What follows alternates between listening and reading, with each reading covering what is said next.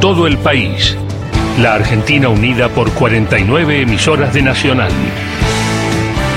Entrevista Federal por la Radio Pública. Muy buenos días, muchísimas gracias Fernando Pedernera y Karina Pérez Pintos del Servicio Informativo de Radio Nacional. Efectivamente, iniciamos una nueva entrevista federal a través de una plataforma digital con compañeros y compañeras de toda la radio pública ubicados en diferentes puntos de la Argentina. Iniciamos esta ronda de consultas que tiene hoy un invitado muy particular, es un diputado, pero además es abogado, penalista, eh, está en este momento sentado en el estudio de LRA1, aquí en Maipú 555, una nueva modalidad que tiene esta entrevista federal que nació en pandemia y a través de esta plataforma digital, pero ahora con la vuelta a la presencialidad plena ya de Radio Nacional y todos sus trabajadores a lo largo y ancho del país, tiene la posibilidad de recibirlo aquí en los estudios centrales de AM870 y en vivo y en directo en este espacio que cede el Panorama Nacional de Noticias para todo el país. Rodolfo Taila de Buenos Días, ¿cómo le va? Bienvenido. Muchas gracias. ¿Cómo anda? Muy bien, muy bien, muy, muy, primero muy honrado por la invitación y segundo muy contento de conocer los estudios de Radio Nacional porque soy del interior, de, soy rionegrino, de Choel, Choel, y desde hace muchos años que escuchaba Radio Nacional, bueno, estaba recién hablaba con, con el director si seguía estando el auditorio, sí, una serie de cosas que siempre, que la, que la tengo presente desde mi infancia, digamos, ¿no? Respecto de la radio. Así que bueno, muy contento. Bueno, muchas gracias. Este, seguramente habrá tiempo después de dar una vueltita por ese auditorio. Estuvimos, estuvimos recorriendo algo, pero sí, seguramente. Muy bien. Bueno, este, yo por mi parte este, me despido por unos minutos, me voy a quedar por acá, pero este espacio tiene la particularidad de tener invitados mejor dicho, como protagonistas, más que invitados a los periodistas de Radio Nacional que se encuentran en diferentes puntos de la Argentina. Vamos a comenzar ya seguramente con micrófono abierto, viajando a la provincia de Neuquén. ¿Es así, Patri? Hola, sí, muy buenas tardes a todos y todas. Buenas tardes, eh, diputado, ¿cómo les va? La pregunta sería, eh, ¿cómo evalúa este proceso de juicio político que se lleva a cabo los miembros de la Corte Suprema de Justicia, teniendo en cuenta, bueno, lo que ocurrió en las últimas horas, testigos que fueron citados como el doctor Stornelli, que no concurrió se excusó diciendo que iba a presentar un escrito y por ende, ¿qué obstáculos enfrenta hoy por hoy esta comisión en este proceso histórico que se lleva adelante? Bueno, mm, desde mi punto de vista, el balance que podemos hacer, o que por lo menos hago yo, de esta eh, primera etapa de la investigación en el marco del juicio político es sumamente positivo. Creo que ha sido está siendo un proceso virtuoso fundamentalmente para la sociedad argentina. Ponemos en eh, un poco, eh, la idea era también que la sociedad empiece a, hacer propios los temas, los asuntos judiciales, eh, intentando revertir mm, muchos años de, de, que un poder judicial absolutamente a espaldas de, de la sociedad a espaldas de la gente. Así que desde esa perspectiva eh, estoy sumamente conforme con lo que con lo que viene pasando. También hay que hacer una eh, creo una mención a eh, el, procedimiento en sí, que empezó siendo impugnado por la oposición, fuimos cuestionados diciendo que esto era un circo, que esto era una payasada, que solamente buscábamos atacar a la Corte y eso ha sido se ha ido se ha ido transformando en una en una este, investigación en donde todos participamos ayer eh, los eh, miembros de la oposición estuvieron todos presentes todo el tiempo, a pesar de que la reunión se extendió por siete horas, cosa que nunca había pasado. De manera que estamos viendo cómo la propia, la propia oposición, más allá de su discurso, está legitimando el procedimiento, el proceso de juicio político, y, eso para nosotros es eh, muy valioso porque arrancamos con desde otra desde, con, otra mirada de parte de la oposición. Por ahora las cosas este, van, este, van saliendo bien, por supuesto con, con, con este, matices, con idas y vueltas, pero en general está, me parece que está, que está funcionando bien el juicio político, los objetivos nuestros los estamos cumpliendo. Y con respecto a los obstáculos, mira, más allá de la ausencia de Stornelli, que era algo muy del fiscal Stornelli, que estaba citado ayer, lo, que era algo muy previsible en función de los antecedentes que tiene el fiscal, Eh, lo cierto es que yo creo que el principal obstáculo eh, sigue siendo la oposición, que eh, no se, mm, que más allá de que está participando activamente, no termina de encontrar un lugar en el juicio político. Es decir, no sabe si ponerse en abogado defensor de los jueces, si participar de, activamente de, de los interrogatorios a los testigos. Es decir, ahí me parece que hay todavía algo sin saldar otra, otra, otra, otro aspecto que me parece que hay que resaltar. Ayer estuvieron todos, pero la, la reunión anterior solamente estuvieron los diputados de la coalición cívica. Es decir, eh, yo creo que ellos no tienen claro, nos están acusando de que nosotros no tenemos claro qué es lo que, lo que buscamos con el juicio político, y la verdad que ellos saben positivamente que nosotros tenemos muy claro qué es lo que estamos buscando. Una investigación profunda, seria, razonable, para mostrarle a la sociedad cómo funciona la Corte y cómo funciona el Poder Judicial pero eh, los que me parece que no tienen claro qué están haciendo es, la oposición. Así que me parece que esta dinámica se va a seguir te, profundizando con el correr de, de las audiencias. Muy bien, gracias Patria. Arrancamos por la provincia de Neuquén. Seguimos bajando, nos vamos a LU23 en Calafate. Adri, por favor te voy a pedir que te abras micrófono, así podemos escuchar tu pregunta en este momento. Adrián Rizzo, ¿nos estás escuchando? ¿Qué tal? Muy buenas tardes. Los escucho fuerte y claro. ¿Ustedes me escuchan? Adelante. Bueno, ¿qué tal? Muy buenas tardes para todos, para el diputado y para los compañeros de Radio Nacional a lo largo y ancho del país. Diputado, continuando con este, la justicia, le quería preguntar cuál es la injerencia actualmente del Partido Judicial en la actualidad, en la democracia, justamente este año que cumplimos 40 años. Me parece que es eh, absolutamente dominante la presencia del Poder Judicial en la política argentina, fundamentalmente en, en, la, en los sectores de la oposición, la derecha, eh, digamos, eh, eh, aglutinada en Juntos por el Cambio, son socios de la Corte. Ya una de las razones por las cuales iniciamos el juicio político tiene que ver con que a partir de las filtraciones de chat, advertimos algo que sospechábamos, pero bueno, encontramos las pruebas directas, que había una connivencia entre, entre Corte Suprema y oposición política. Y mm, bueno, los, la filtración de chat demostró que no solamente había connivencia, sino prácticamente había una conducción política de la Corte a eh, Juntos por el Cambio. Eso se, se, reflejó, por ejemplo, en la conversación entre Robles y eh, Robles, mano derecha de Horacio Rosati, y Marcelo de Alessandro, ministro de licencia eh, de, Justicia y Seguridad de la Ciudad de Buenos Aires, en donde Robles le eh, indicaba, lo instruía a, a sobre las, eh, sobre las acciones políticas, comunicacionales, institucionales que tenía que seguir el bloque del Senado frente a una decisión del cuerpo de designar consejeros a, en este caso a Martín Doñate. Eso fue absolutamente eh, definitorio para que nosotros tomemos la, decisión de avanzar con el juicio político. Porque se nos está, se, está planteando que lo que buscamos es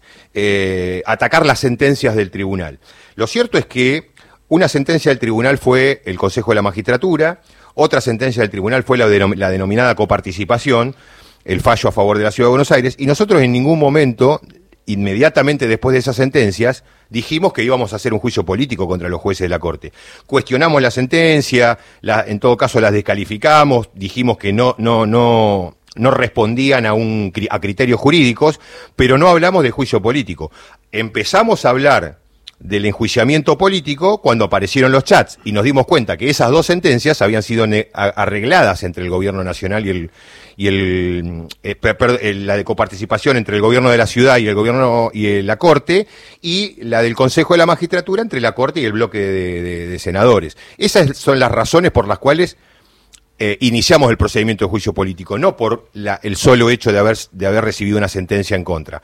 Y, esos chats demostraron esta absoluta sintonía entre, entre Corte, que es obviamente la cabeza del Poder Judicial, y, la política, que yo creo que tiene otras, también otros alcances, es decir, yo creo que el jefe real de todo este esquema eh, es, eh, es Clarín o es Héctor Manieto que conducen a Horacio Rosati, que a su vez conduce a, los sectores de la oposición. Así que esa relación es absolutamente promiscua y totalmente perjudicial para la democracia. Es decir, no están gobernando o por lo menos los representantes del pueblo responden a otros intereses y no los que fueron por los que fueron votados.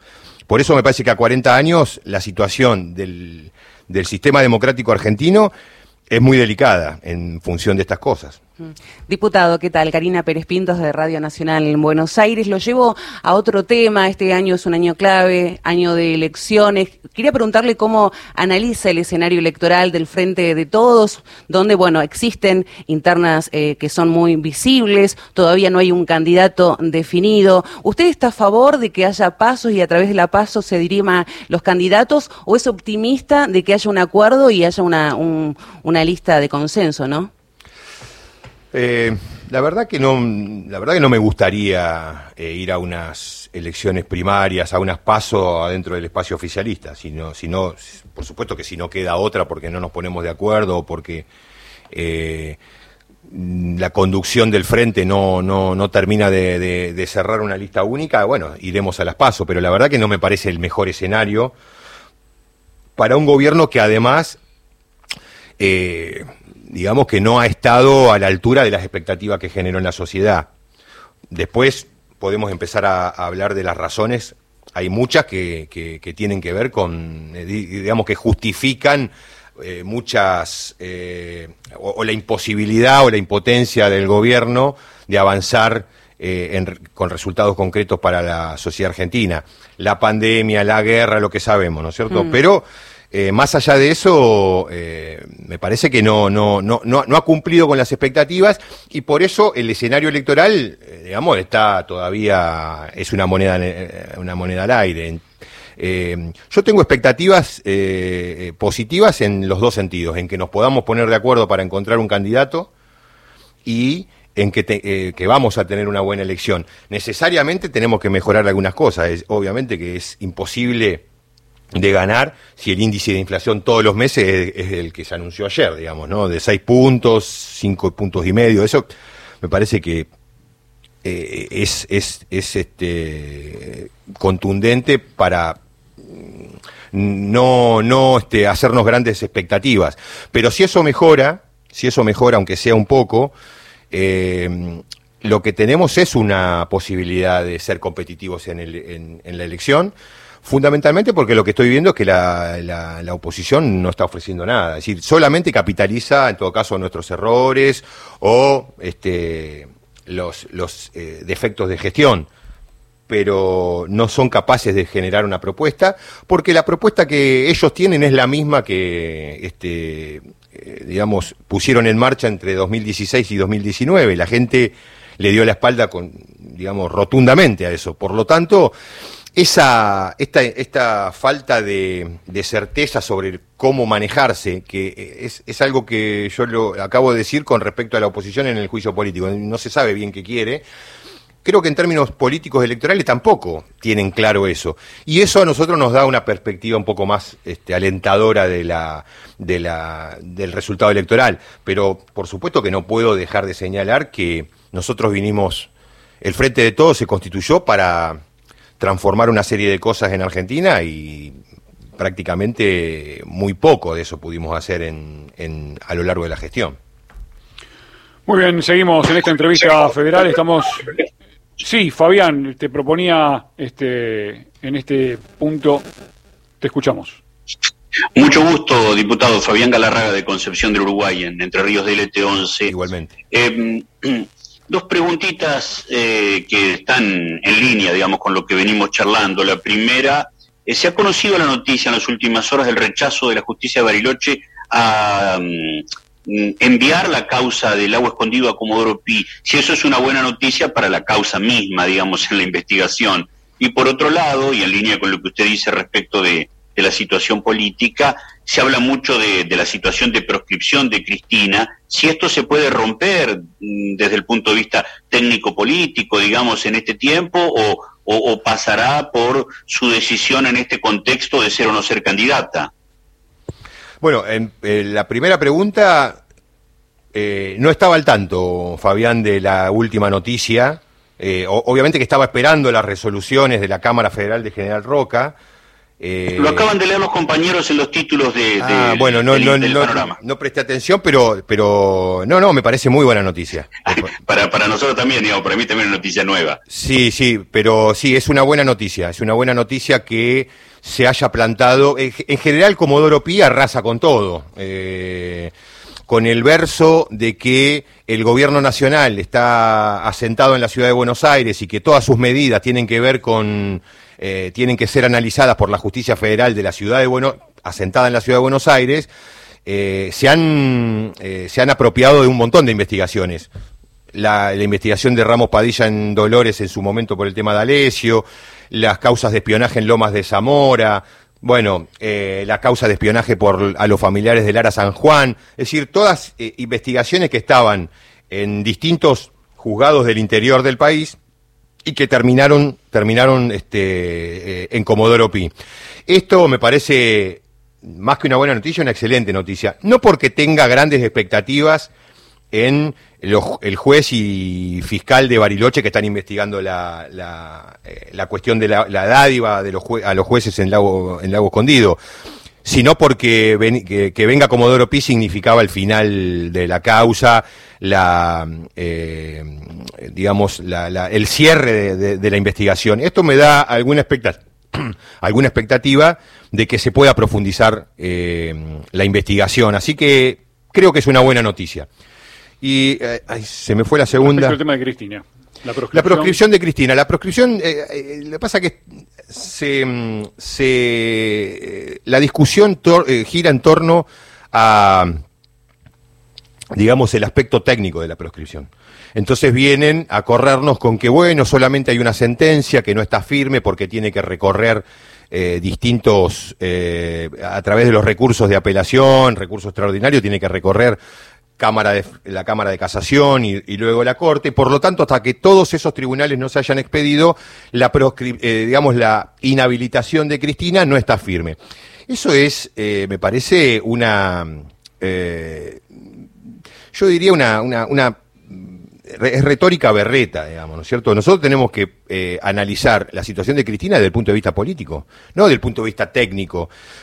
La podemos analizar desde el punto de vista técnico también, ¿no? Lo condenaron tres jueces que ayer o antes de ayer eh, escuché a Sabaj Montiel, el, que intentó asesinar a Cristina, pedirle en una carta dirigida a Luciani que hiciera todas los, este, las gestiones necesarias para que a él lo juzgaran Ercolini, Vaso y Jorge Gorini, es decir, el equipito de vialidad que llevó a Cristina a la condena.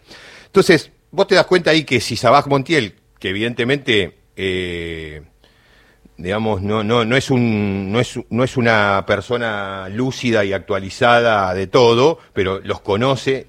Es tan evidente, digamos, esta, esta parcialidad que mostraron los jueces que hasta se da cuenta una persona como Montiel, que además está diciendo que me juzguen ellos porque soy como ellos, digamos, porque la odian como la odio yo, básicamente es, es explícito. Entonces, cuando nosotros analizamos que esos jueces condenaron a Cristina y que el recurso va a ser analizado por Hornos y Borinsky. Es la sala de Hornos y Borinsky, que son los que jugaban al pádel este, con el presidente Macri, con los que arreglaban, los que arreglaban eh, sentencias, los que arreglaban fallo con el macrismo, los que llevaron a la muerte a Héctor Timerman, por ejemplo, Hornos y Borinsky. Entonces, me parece que no hay demasiadas posibilidades de entender que ahí puede haber una, una, una eh, decisión en contrario.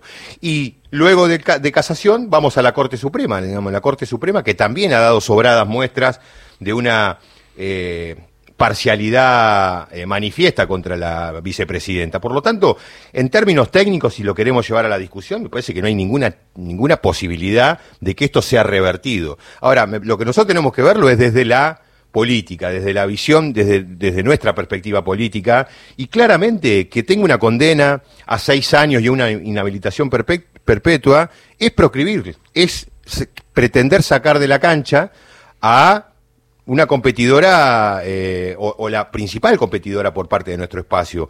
Me parece que no pueden haber dudas respecto de la proscripción. Ahora, si quieren hacer el, el, quieren ir por el versito de, de, lo jurídico estrictamente, sí, seguramente vamos a encontrar posibilidades y demás. Pero yo estoy convencido de que tampoco desde ahí tiene salida la, la vicepresidenta, porque eh, si ella eh, anunciara algún tipo de candidatura, todos estos plazos se, acortan de, de, inmediato. Es decir, la Cámara de Casación, que tarda entre un año, de uno a tres años para resolver estas cuestiones, esto lo va a resolver en meses. Y la Corte lo mismo, la Corte Suprema, que no tiene plazos, que puede estar por ejemplo, con la causa del Consejo de la Magistratura, que está en la justicia hace 16 años, eh, digamos que eh, manejan los tiempos como quieren. Y eh, de la misma manera que puede hacer casación, Corte también puede tomar una decisión en, en, pocas semanas, si, así lo decide. Por lo tanto, yo creo que tanto desde el punto de vista técnico como desde el punto de vista de la, de la político hay una proscripción clara hacia la vicepresidenta. Y la, me parece que la forma de romper esa... Eh, tiene, por supuesto, varias posibilidades o varios cursos de acción esa eh, romper la, la, proscripción. Por lo pronto, mm, lo que eh, puedo, o, o, por lo menos lo que mm, está a mi alcance, tiene que ver con la difusión permanente de los asuntos judiciales, es decir, de mostrar a la sociedad argentina quiénes son los que están juzgando a Cristina, quiénes son los que van a intervenir más adelante en, en esta... Digamos que la información es central para romper la, la, proscripción.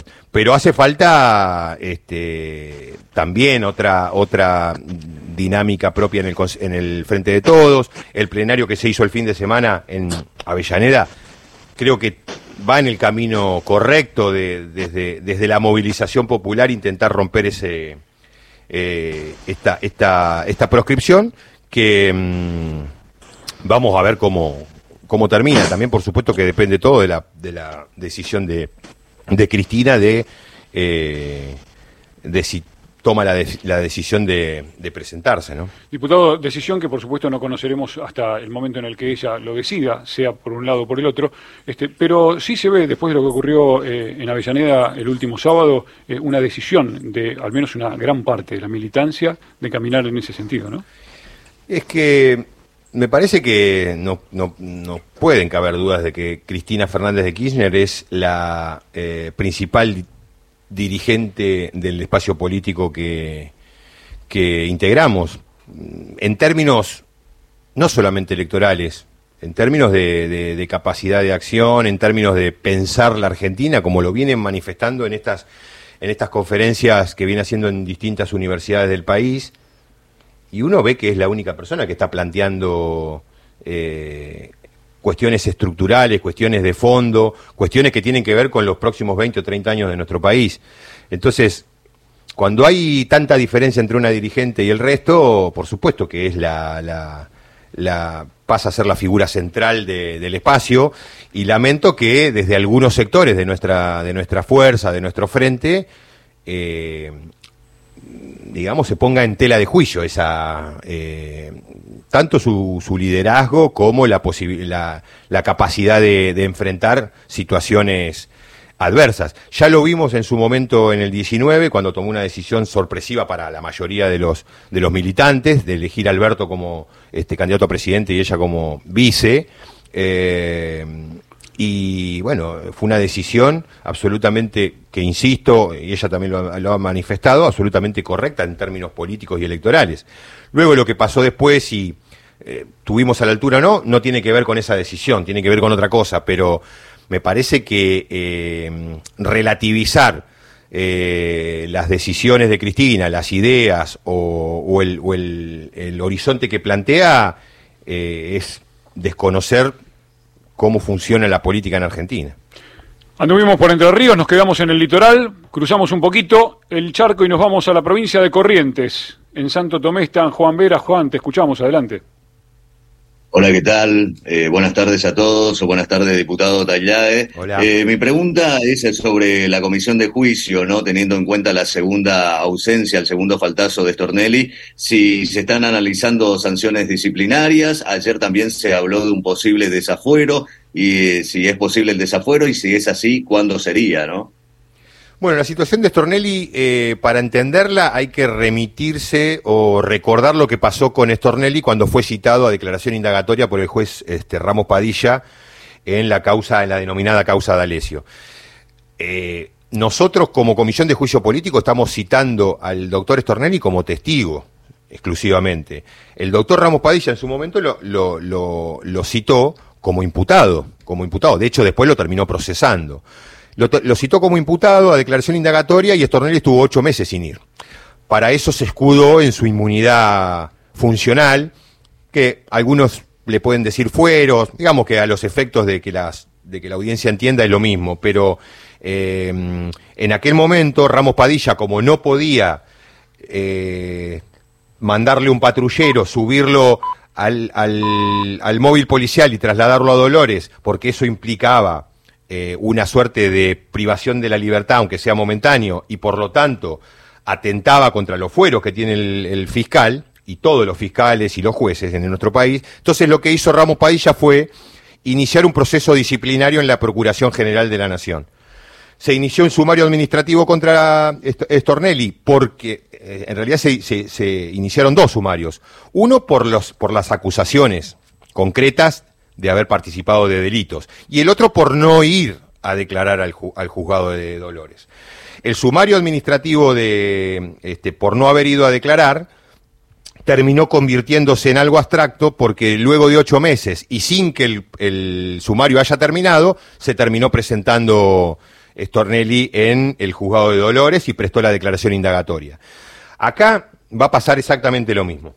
Eh, o un poquito peor, digamos. Es decir, nosotros, ¿qué, ¿cuál es mm, el curso de acción que tenemos que hacer frente a la ausencia de Stornelli? No podemos mandarle un patrullero para traerlo por la fuerza pública porque mantiene la inmunidad funcional de fiscal. Eh, tampoco podemos pedirle a un juez que lo haga, que lo traslade por la fuerza pública, porque el juez nos va a decir que efectivamente sigue manteniendo los fueros, la inmunidad funcional, y él no puede trasladarlo de esa manera. Con lo cual lo que tenemos que hacer, y lo que ayer decidimos, es eh, notificar al superior de Stornelli, el doctor Casal, el procurador interino, Procurador General de la Nación interino, para que inicie el procedimiento disciplinario que corresponda. Nosotros lo único que buscamos es que venga a declarar Stornelli en forma personal, que es de la única manera que puede declarar un fiscal como Stornelli, de acuerdo al reglamento de la comisión. Eh, entonces, vamos a, pedirle al doctor Casal que inicie un procedimiento disciplinario con el objetivo de que le quite la inmunidad, de que termine ese sumario quitándole la inmunidad al solo efecto de que nosotros podamos, en todo caso, trasladarlo por la fuerza pública si para ese momento él no hizo lo que hizo con Ramos Padilla de presentarse espontáneamente. ¿Cómo va a terminar? Entonces, esto ya está en marcha, es decir, ayer tomamos la decisión de avisarle, de notificarlo a Casal, de que inicie el procedimiento disciplinario con ese objetivo. ¿Cómo va a terminar esto? Eh, vamos a. Esto, esto va a terminar sin la declaración de Stornelli en el juicio político. Es decir, nosotros vamos a avanzar dentro de los próximos tres, cuatro meses, cuando termine la investigación que estamos llevando adelante, el sumario administrativo de Stornelli no va a estar resuelto y por lo tanto no, le van a sacar los fueros para que nosotros podamos eh, eh, volver a convocarlo. Con lo cual va, mm, eh, se va a quedar de la misma manera que, terminó aquel sumario administrativo en, la, situación de Ramos Padilla. Es decir, va que va, nosotros vamos a, cerrar el juicio político y Stornelli no va a estar viniendo a la, a a la comisión. Esto porque, entre otras cosas, porque no solamente es un personaje muy influyente y poderoso dentro del Ministerio Público, sino porque además las, eh, el procedimiento de sumario administrativo en la, en la Procuración es, eh, es absolutamente engorroso, eh, lento, con un sinfín de, de, de, idas y vueltas, con lo cual no vamos a conseguir la declaración de Stornelli pero lo que vamos a hacer es algo ya hicimos ayer, eh, es hacer una eh, interpretación de los actos este, que nosotros estamos buscando que Stornelli nos explique. Fundamentalmente, el dictamen por el cual decidió cerrar la causa eh, declarando ilegal los chats filtrados. y nosotros ayer hicimos una comparación con un dictamen eh, en las mismas condiciones que hizo Stornelli en la causa Cuadernos. En, la causa Cuadernos para él valía todo y en la causa de los chats filtrados no vale nada. Entonces, eso es lo que buscábamos con, eh, con la declaración de Stornelli, que nos explique sus, eh, su decisión de considerar ilegal los chats, de cerrar inmediatamente la, la, mm, investigación, pero también preguntarle por qué en otra causa hizo todo lo contrario. Por supuesto que las explicaciones tienen que ver con que Cuadernos era una causa contra el peronismo, o en particular contra, Cristina, y esto es una causa en donde tiene que proteger a los miembros de la Corte. Eh, pero la verdad que ha quedado muy expuesto Stornelli y por eso no quiere venir. Es decir, no es que eh, acá nadie es un tipo que tiene mucho oficio, tiene 40 años en la justicia, nadie lo va a pasar por arriba, nadie le va a tomar el pelo. Lo que no tiene son respuestas, por eso no viene. Vamos a hacer una pausita. Gracias, Juan Vera, en Corrientes, para que el diputado pueda tomar un vasito de agua, que viene hablando sin parar, respondiendo a todo con contundencia. Este, me quedé con esta última cuestión, ¿no? Este, cuando dijo uno de los hombres más influyentes del Poder Judicial, este, sería triste que la causa del juicio político llegara a su fin o, al menos seguir avanzando en estas instancias este, sin haber podido tener el testimonio de Stornelli por una decisión de él este, y en una cuestión que em, hace pensar 2 más 2, 4. Digo, si no querés hablar por algo, no querés hablar. Exactamente. Y además, eh, fíjense, han venido jueces federales, eh, Ramos Padilla y Sebastián Ramos. De hecho, Sebastián Ramos tuvimos que hacer una presentación en la justicia penal para que se investigue una posible eh, la posible comisión del, delito de falso testimonio. Eh, pero aún con, digamos, con estas, eh, con estas particularidades, vinieron y dieron, dieron testimonio. Me parece que estuvieron a la altura, tanto el juez, los dos jueces. Hay una tercera fiscal, una segunda fiscal, la doctora Roteta, que también fue citada y va a venir, ya adelantó que va a venir, no, no estaba en el país para el momento en que la, fuimos, eh, la habíamos citado. Laura Roteta es la fiscal que intervino en la denuncia de Axel Kicillof por lo mismo, por los chats, etcétera, ¿no? Y ella habló de gravedad institucional, no habló de ilegalidad de los chats. Entonces queremos que venga y ella dijo que va a venir.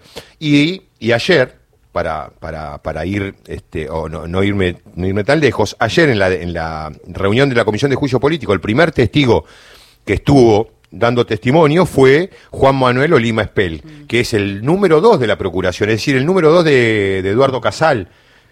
Entonces, ¿cómo, ¿cómo, se entiende? Y, y, el doctor Olima, cuando lo llamó la presidenta de la comisión, Carolina Gallar, para decirle que estaba citado, le dijo inmediatamente que se tranquila, yo voy a ir.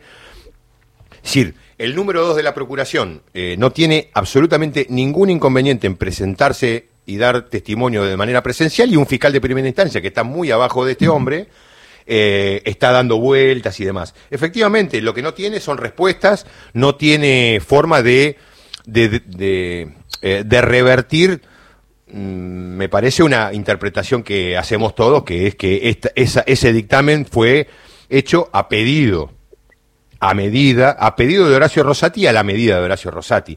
Como no tiene respuesta para eso, está amparándose en estas cuestiones. Seguimos en esta entrevista federal viajando, nos vamos nuevamente al sur, a la provincia de Chubut. Víctor Vega, ¿estás escuchando? Buenos días, adelante. Así es, buenos días eh, a todos los compañeros, buenos días al diputado Tailade. Eh, mi pregunta tiene que ver con que en un trabajo que viene realizando en las comisiones de la legislación penal y justicia en, diputados se están abordando el fortalecimiento de la justicia penal federal en la provincia de, Santa Fe. ¿A qué apunta este texto? Y también me gustaría saber si esta misma situación se puede replicar en otras provincias para que el acceso a la justicia sea más rápido. Efectivamente, sí. En la, en la, ya hemos dictaminado en la Comisión de Justicia que presido y en la Comisión de Legislación, mm, de Legislación Penal ya hemos dictaminado el proyecto de fortalecimiento de la justicia penal federal de Santa Fe. Falta el dictamen de la Comisión de Presupuesto, que están todavía ahí buscando algún elemento que nos permita justamente presupuestar el costo de esta reforma. Eh, ¿La reforma en qué consiste? Eh, bueno, no hace falta ahondar mucho en la problemática de Santa Fe, eh, la, el, despliegue asombroso prácticamente de organizaciones de narcocriminalidad, organizaciones delictivas en general. así que eh, esa problemática mereció que los son 19 diputados nacionales por la provincia de Santa Fe de distintas fuerzas políticas. De esos 19, 18 firmaron el proyecto de ley que básicamente lo que hace es aumentar la cantidad de fiscalías federales, la, cantidad de juzgados federales, tanto en Rosario como en el resto de las provincias. Hoy, por ejemplo, Rosario, que es una ciudad que tiene más de un millón de habitantes y la región o la zona de influencia en donde tiene competencia los juzgados de Rosario es todavía mucho más grande la cantidad de, de habitantes, tiene dos juzgados federales, dos juzgados penales frente a una, una situación terrible en materia de narcocriminalidad. Entonces, eh, este, la idea del proyecto tiene que ver con aumentar la cantidad de, juzgados, de fiscalías y fundamentalmente poner eh, la justicia, en este caso de Santa Fe, en sintonía con la nueva eh, forma de juzgamiento de delitos que fue sancionado, es un código nuevo que fue sancionado por en el último año del gobierno de Cristina y que todavía no está en vigencia, el famoso código acusatorio, es decir, salir de esta lógica que viene trayendo el país desde hace 100 años, en donde el juez penal es el que investiga, es el que, es el que juzga, es el que decide si alguien es culpable o inocente, para llevarlo a un esquema más democrático y eh, en línea con la Constitución Nacional. El juez solamente decide, el que investiga es el fiscal y, en todo caso eh, acusa. este proyecto busca eh, organizar la justicia federal de Santa Fe en función de esta nueva, de, este, de este procedimiento acusatorio, que tiene un montón de beneficios, no solamente que respeta la Constitución, sino que además tiene, es mucho más ágil, más dinámico, eh, los, eh, no, hay, no hay tantas formalidades como lo, como lo tiene actualmente el, el proceso penal. Entonces, hay que cambiar esa, esa forma de juzgar los delitos en todo el país. El código, el código sancionado en 2015 es para que eh, se implemente en todo el país. Lo primero que hizo Mauricio Macri cuando llegó fue suspender la aplicación de esa ley y solamente decidir que empezara a aplicarse el código en Salta y Jujuy. Eh, que es una experiencia que se está llevando adelante. Yo no creo que sea demasiado positiva, pero bueno, hay, hay algunas este, eh, posiciones eh, contrarias, que está, que está funcionando bien. Bueno, digamos que eso con el correr del tiempo se va a ir, eh, vamos a ir eh, cada uno mejorando nuestra forma de, interactuar con el, con el proceso penal acusatorio. Pero lo que mm, buscamos es que eso que empezó solamente en Salta y Jujuy ahora se lleve a la práctica en un lugar en donde claramente está, es una necesidad, que es Santa Fe. Pero mm, también hay proyectos muy parecidos presentados por diputados de Salta, justamente es donde se está aplicando, que tampoco alcanzan los juzgados y fiscalías.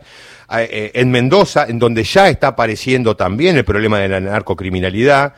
Hay distintos proyectos de diputados de, distintas provincias que buscan exactamente lo mismo que, ya estamos, eh, de lo que estamos trabajando para Santa Fe.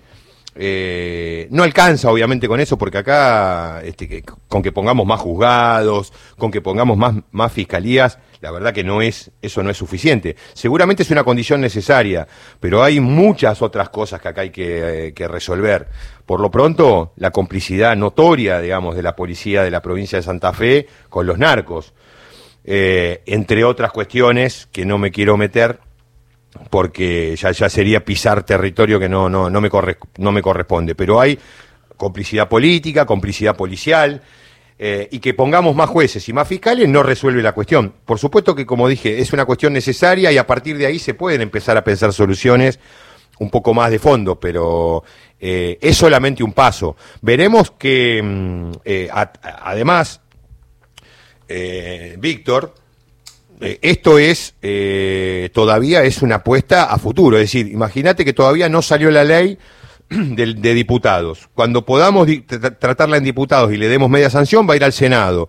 Después la van a promulgar desde el Poder Ejecutivo y a partir de ahí el Consejo de la Magistratura tiene que empezar a elaborar eh, los, o mejor dicho, a, convocar al concurso para, para completar estos nuevos juzgados es mucho, esto, esto no tarda menos de dos a tres años, digamos, ¿no? Entonces, pero bueno, por lo pronto es una, es una, es un principio de, de solución a un problema absolutamente acuciante. Nos quedan 15 minutos y cuatro preguntas todavía, así que vamos a hacer rapidito. Nos vamos del sur al extremo norte del país. En Tartagal está Araceli González. Hola, Ara. Te escuchamos. Buenas tardes a todos y a todas. Buenas tardes, diputado. Ah, teniendo... Se entrecorta. A ver. En cuenta que estamos transitando los 40 años de democracia. A ver si me escuchan. Sí, sí, ahora sí, adelante. Ahora sí. Decía, en esto estamos transitando, ¿no? Los 40 años de democracia.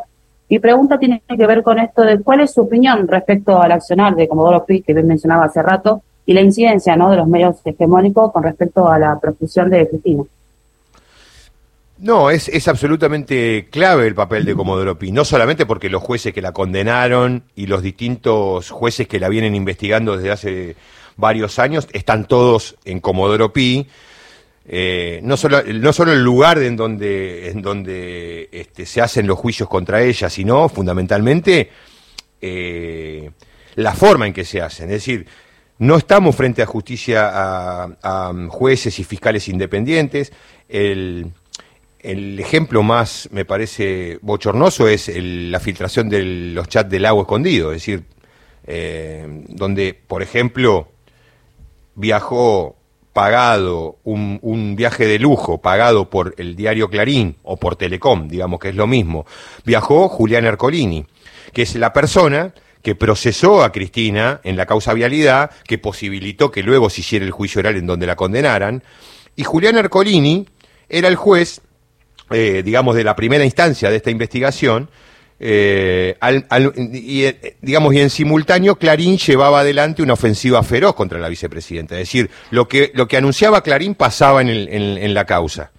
Y luego vimos cómo la relación promiscuas de Clarín y Ercolini se demostraba con, con, con absoluta claridad en este viaje al agua escondido.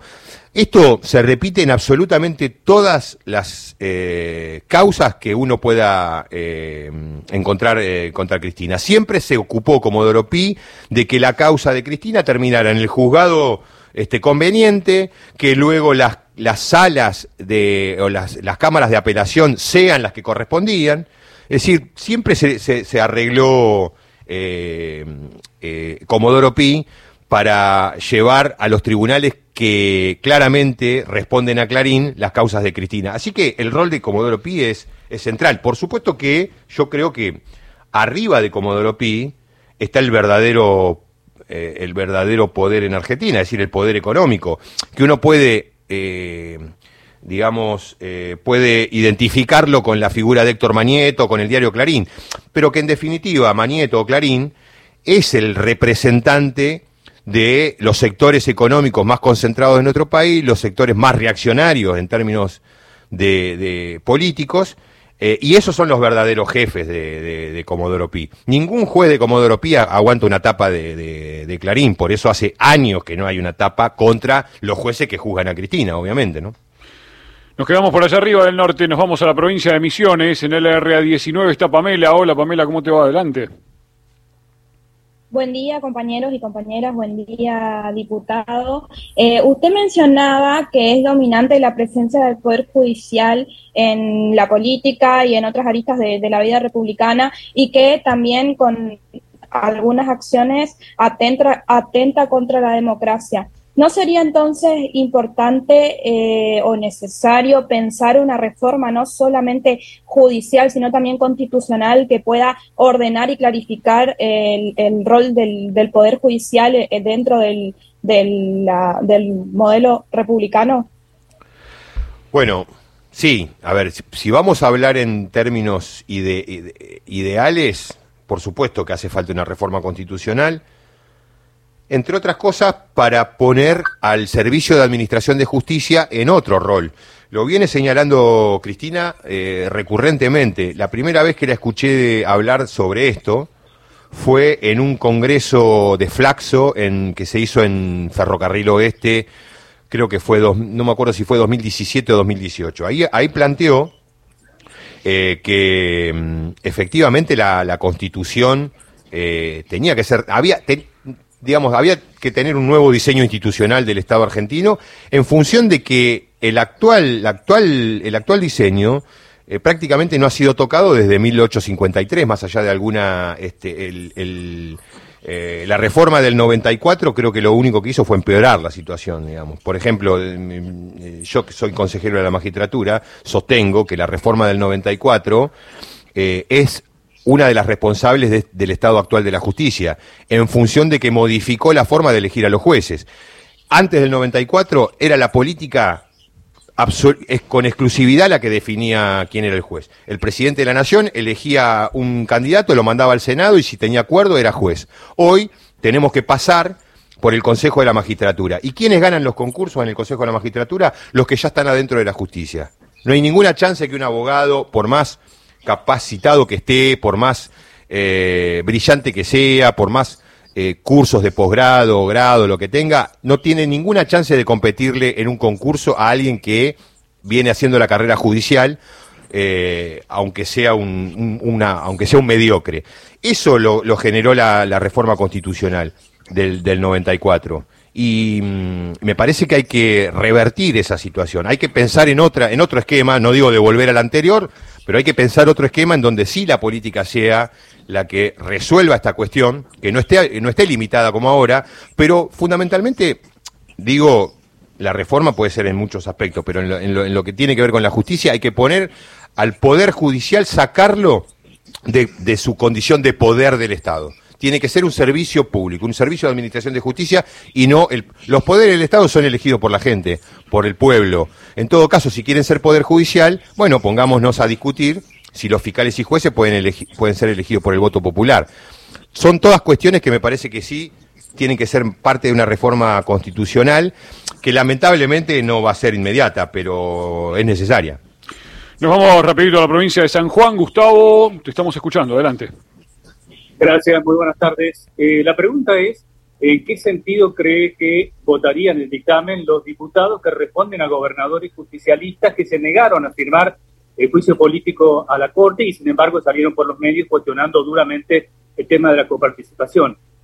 ¿Se abstendrían, votarían a favor para la continuidad del proceso en, sala o en comisión acusadora, más allá de que den o no los números? Bueno, a ver, sí, tiene varios varias aspectos la, aspectos la respuesta. Primero, em, en la comisión el bloque del Frente de Todos no tiene integrantes que respondan a gobernadores que se hayan negado a firmar eh, en su momento el documento con el presidente instando el juicio político. Em, eh, somos 16 eh, los miembros del bloque oficialista en la Comisión de Juicio Político y estamos trabajando de manera eh, muy armónica. Sí, sí, sí, hago, hago, hago, un, hago, un, hago, un, este, hago una introducción. Eh, desde esa perspectiva, entonces, si nosotros consideramos que va a haber, eh, que tiene que haber un dictamen acusatorio, no vamos, no, no creo que tengamos problemas en, en la comisión. El recinto, el problema que tenemos es ni, ni, siquiera me pongo a pensar si hay gente de nuestro espacio que va que no va a acompañar eso en función de que los gobernadores este, están en contra o también de que los gobernadores están siendo apretados por eh, miembros de la corte que también está pasando. Hay gobernadores de provincias argentinas que tienen cuestiones muy importantes en la corte sin resolver y están siendo eh, objeto de presiones eh, bueno entonces, eh, más allá de, si tenemos eh, la totalidad de los 118 diputados del Frente alineados con esto, lo cierto es que nosotros no nos estamos planteando llegar al recinto en lo inmediato, porque sabemos que no contamos con los dos tercios que son necesarios para aprobar el dictamen. Lo que, lo que nosotros tenemos que hacer es hacer una investigación profunda, seria que eh, termine eventualmente en dictámenes acusatorios y luego desde la política manejar los tiempos en que vamos a llevar eso al recinto. Para, para que mm, quede claro, cuando Néstor eh, asumió en 2003, él se encuentra en, el, en Cámara de Diputados con varios dictámenes acusatorios firmados contra los miembros de la mayoría automática. Ese 2003 él decidió mandar al recinto el de Nazareno y el de Adolfo Vázquez. Los dos, cobardes, renunciaron y por lo tanto no hubo juicio político en el Senado. 2004 mandó el de, el de Eduardo Molineo Connor, el vicepresidente de la mayoría automática, que sí se, se, animó al juicio y terminó siendo destituido. Y en el 2005, el, el, pliego que terminó mandando fue el de Antonio Bogiano, que también hizo el juicio y terminó destituido. Entonces nosotros tenemos tres años para manejar desde, desde la política el momento en que nosotros vamos a llevar eventualmente los dictámenes acusatorios al recinto. Y seguramente en el momento en que lo llevemos, que decidamos llevarlo, es porque no vamos a tener ninguna duda de que todo nuestro bloque va a estar alineado y seguramente vamos a conseguir algún algún este, sector más que nos acompañe. Esa es un poco la, la, eh, la situación actualmente. Gracias Gustavo. Y sobre el final, le apretamos contra las cuerdas, le pido perdón por eso. A Yelén Britos, en la provincia de San Luis, en el RA29. Hola Aye, buenas tardes. ¿Cómo están, compañeros? ¿Cómo está, diputado? Buenas tardes. Acá estamos preocupados por escuchar sobre este tema de la reforma judicial en Santa Fe para combatir el narcotráfico, donde usted dice, bueno, no es suficiente el tema de los nuevos juzgados. ¿Qué otras herramientas legislativas se pueden, se pueden crear? Estamos preocupados en San Luis, el crecimiento del narcotráfico cada vez es más, más, más grande. Me parece que es un abordaje integral el que hay que hacer, no solamente desde el punto de vista legislativo, sino también en términos de, eh, eh, de política de adicciones. Tenemos que discutir la eh, si vamos a seguir prohibiendo la digamos la, si, si, si, no avanzamos hacia un esquema de, de, de, drogas legales, digamos, ¿no? Legalizar alguna de las drogas que son parte, parte del problema. Yo creo que de la forma en que se está combatiendo el narcotráfico en Rosario, que es básicamente un espejo de lo que está pasando en general en todo el mundo, ha fracasado rotundamente. Me parece que tenemos que buscar otras alternativas, entre ellas la posibilidad de legalizar eh, la venta de drogas. Habrá que ver otras experiencias. Uruguay está, está transitando un proceso, si bien eh, solamente con una, con una sustancia que es la marihuana, pero me parece que tenemos que volver a, replantearnos esta cuestión. La, prohibición ha generado estos problemas, ha generado esta violencia eh, y además también ha, sido eh, una, eh, una política muy, hemos tenido una política muy errática en relación con el financiamiento del narcotráfico. No nos animamos a combatir a los bancos. Los bancos son los principales lavadores de dinero de los narcotraficantes. Y no, el, en Rosario hay gente presa de financieras muy tradicionales, de familias eh, históricas de Rosario. Pero no solamente las financieras o las cuevas, tenemos que ir a los bancos comerciales. Eh, hay, un, hay, un, ejemplo que yo siempre lo doy, de hecho hice una denuncia. La unidad de información financiera del macrismo la copó el HSBC con, con, con la abogada que defendía a los eh, directivos del HSBC acusados de lavado de dinero eh, fue la número dos de la UIF. el jefe de ella es Gabriel Martino, el banquero preferido de, el pájaro Martino, el banquero preferido de Macri, que se fue del HSBC México porque lo descubrieron lavando plata para el cártel de Juárez y tuvo y vino acá. ¿Qué hizo acá? Lavaba plata para mi sangre. Es decir, me parece que esa es una de las este, de, de los caminos centrales que hay que transitar para, para combatir el narcotráfico. Los bancos, el abordaje, digamos, integral de la problemática y no enfocado desde un punto de vista judicial o, o, meramente represivo, digamos, ¿no? Claramente, acá hay que, por supuesto que hay que poner más juzgado, que la justicia tiene que funcionar mejor, que tiene que haber mejor policía, no sé si más, mejor policía, porque la verdad que todos los efectivos federales que ha enviado el gobierno, eh, me parece que no han, no han, no han generado una, una disminución del problema, al contrario, parece que cada vez se, se, se agrava más. Eh, pero bueno, esas cosas yo creo que son parches o hasta placebos. Eh, eh, de hecho, en la, en, este, en la reunión de la Comisión de Justicia y Legislación Penal, donde dictaminamos el proyecto de Rosario, los principales este, expositores hablaron de que hay que atacar el eh, costado financiero de las organizaciones criminales. Si eso no lo resolvemos, podemos poner todas las policías que quieran, todos los juzgados que quieran, pero no, no vamos a resolver nada.